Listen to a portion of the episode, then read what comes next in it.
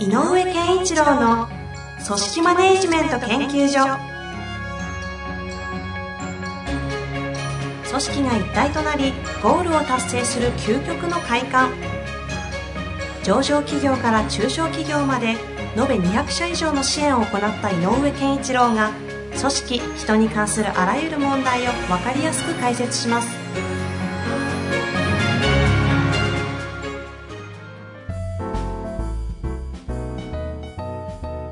こんにちは、遠藤和樹です。井上健一郎の組織マネジメント研究所。井上先生、本日もよろしくお願いいたします。よろしくお願いします。さあ、今日も行きたいと思います。今日はですね、なかなか大きな会社のようですね。ちょっと匿名希望ということで、はい。情報はないですが、行きたいと思います。売上2兆円、社員約4500名の財閥系子会社で経理部門に勤めています。はい。いわゆる大企業なのですが、管理職になりたくない、辞退する人も出るような状況です。先日管理職10名にヒアリングしたところ、なってよかったという人は1名でした。え理由は残業代がつかない。責任ばかり大きくなってしんどい。とにかく大変というような理由です。私は管理職ではないですが、会社としてどうなのかと問題を感じています。経理部門ということもあり、上昇志向、利他的志向が低い人が多いのも事実です。はい。井上先生なら、そういう人たちにどのようにアプローチをされますか？はい。おお。まあでも管理職になりたくない問題はよく聞きますよね、大企業はねよ。くあります。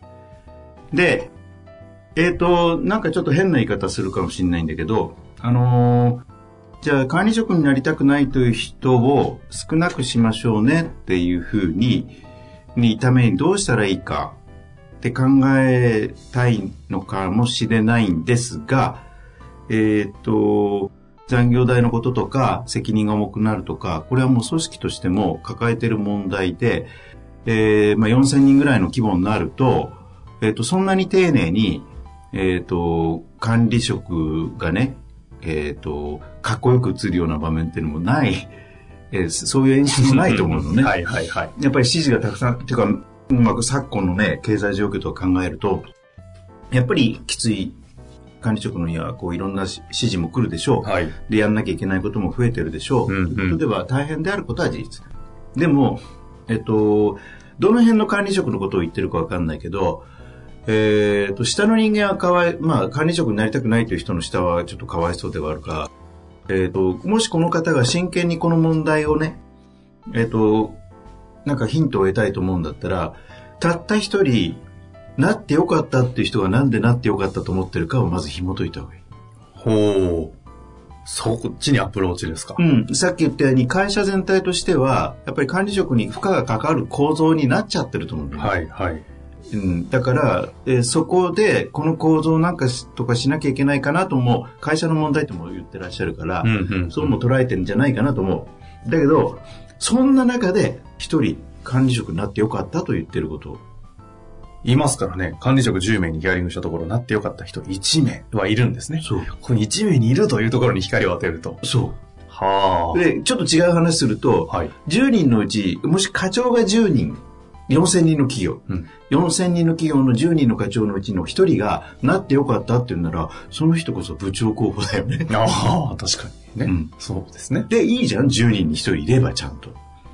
まあ、そういう組織ですもんね、うん大企業ってね。だからっていうのも見方としては。なるほど。だから10分の1っていうのが非常に低いと捉えることも大事だけど、その10分の1が何をえ感じているかっていうのは非常に、えっ、と、ちょっと紐解いてみないとわかんない。うん、うん、うん。で、おそらくは、やっぱりこう、なんていうのかな、なんかこう、難しい課題なんかを解決した時の喜びとか、なんかそういうことなんじゃないかなと。うん、うん。で、まあ、あの、そこに書かれている責任が重い、残業談義が出ないとかっていうことよりも、なんかこう、成し遂げられることの大きさとか、影響力の大きさとか、そういうことがいいなと思えてる人だからこそ、なってよかったと思ってんじゃうないかな。ん、うん。ということは、上に行けば行くほど、意思決定っていう決定決めるっていうことが専門特化していくので、現現場の作業にね、何かを決めていくっていうことが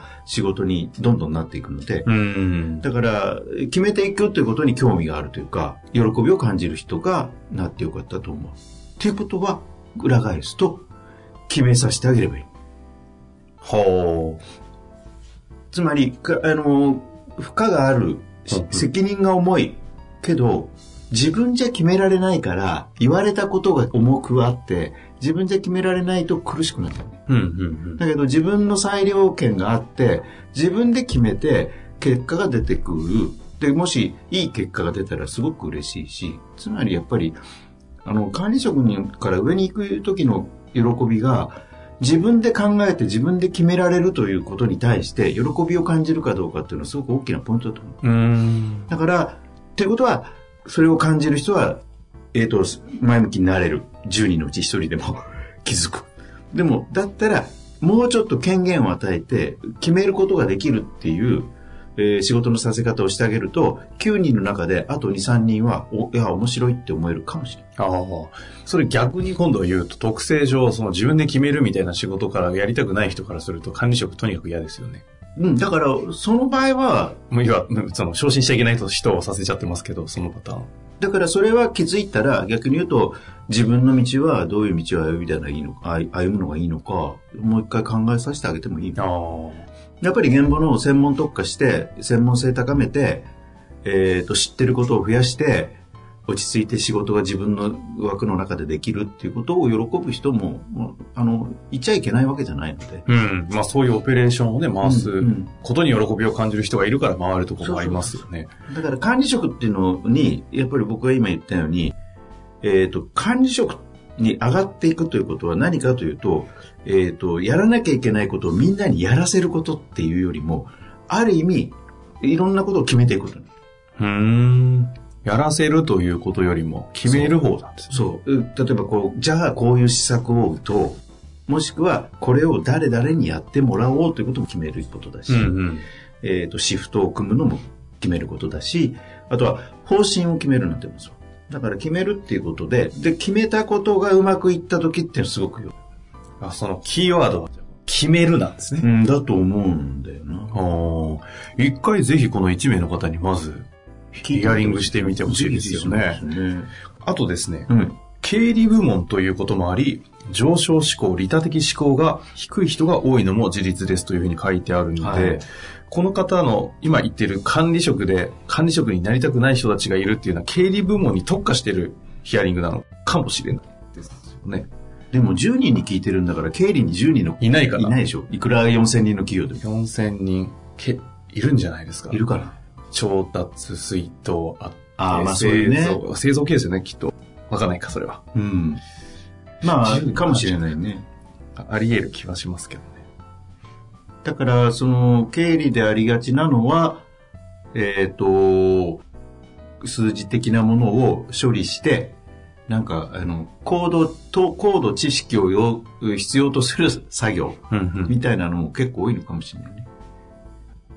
ありそうですよね。うん。だから、ちょっと、えっ、と、その傾向がありそうな人たちに、うんこの決めるということをうん楽しませるというと変ですけど、こう喜びにさせていってやるためには、どんな、うん、あの、えっと、もうちょっと詳しく、ちょっと分解すると、はいはい。決めるの前に、えっ、と、判断するってあるでしょ。はいはい。つまり判断するってことは情報を集めて、うんうん自分の中でそれを、えー、と解析し、はい。えー分析もし、で、推測も立て、こうだろうなとうんいう仮説が立って、それを決めるっていうことになるので、もしかしたら経理の、例えばだけど、その、うん、資産表をしっかり作りましょうという担当のところがもしあったら、何かを決めるっていうことはそんなに多くはないんだけど、うん。物事の情報をちゃんと分析して、えー何かこう気づきを得る、えーと会社の経理を良くするために何かえーそこから情報はないかで分析したりしてみるというちょっと高い視点で物を見るっていうことはできると思う。うんうんなので経理の役割っていうのは我々の役割はもっといいレベルの役割っていうのは何なのかっていうのはやっぱり本当はみんなで語り合った方が本当はいいね。ほだから、どうしても作業に埋没する。で、特に経営の方って大変なのは、えーもう期日が決まっていうるので、ね。量をこなさなきゃいけないっていう時が結構な時間であるので、それをやってると、そんなこと言ってられないよねっていう話はあると思うので、かわいそうなんだけど、えっ、と、でも、やっぱり、経理作業はいずれ AI にとって変わる可能性あるわけだ。うんうん言うと、人間が経理で、えー人間とがこう何かの判断をしてやっていくっていうことは、経理部門にとっては、どういう役割が必要かっていうのは、部門内で、まあ、方針と、なんか設定しなきゃいけないね。その部門、経理の部門における、ん。その何を決めていくのかというのを決めるってことです。そう。というか、もしくはその一歩手前の何を判断するか。で、うん判断して決めるのは会社でも、その情報提供を会社にあげるとか。で、今こういうことが起こってるんで、実はこう、例えば、えーなんだろうな、経費の使い方とか、いろんな問題でもこういうことにちょっとルーズになってるんじゃないでしょうか、ということを進言することもあるだろうし、だからそういうことが、じゃあ、チェックマンじゃなくて、何、じゃあ何に向かったらいいのか、じゃあこういうふうにした方がいいんじゃないでしょうかとか、解決策の案まで持って、えっ、と、言えるようになればいいと。う。うんん。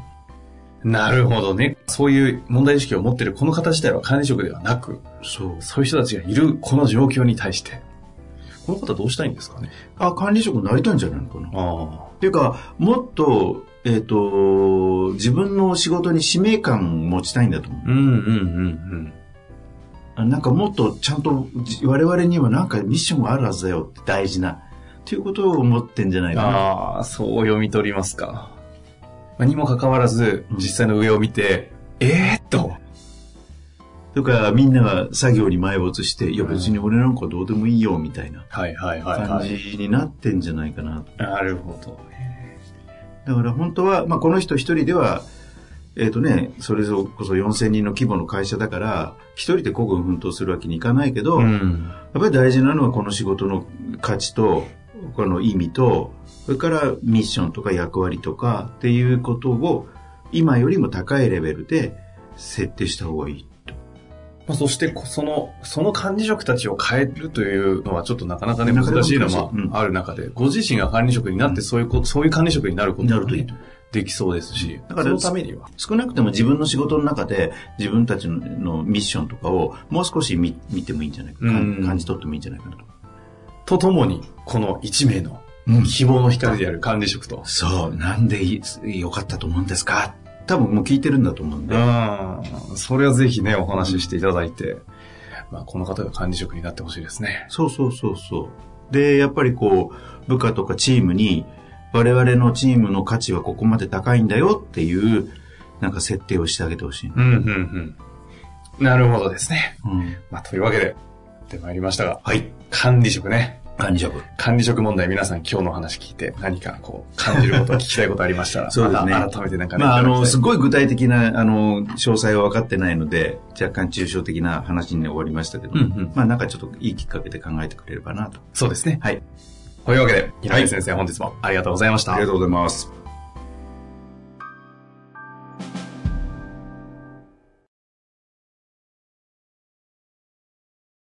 本日の番組はいかがでしたか？番組では井上健一郎への質問を受け付けております。ウェブ検索で人事明快と入力し、検索結果に出てくるオフィシャルウェブサイトにアクセス。その中のポッドキャストのバナーから質問フォームにご入力ください。また、オフィシャルウェブサイトでは無料メルマガや無料動画も配信中です。ぜひ遊びに来てくださいね。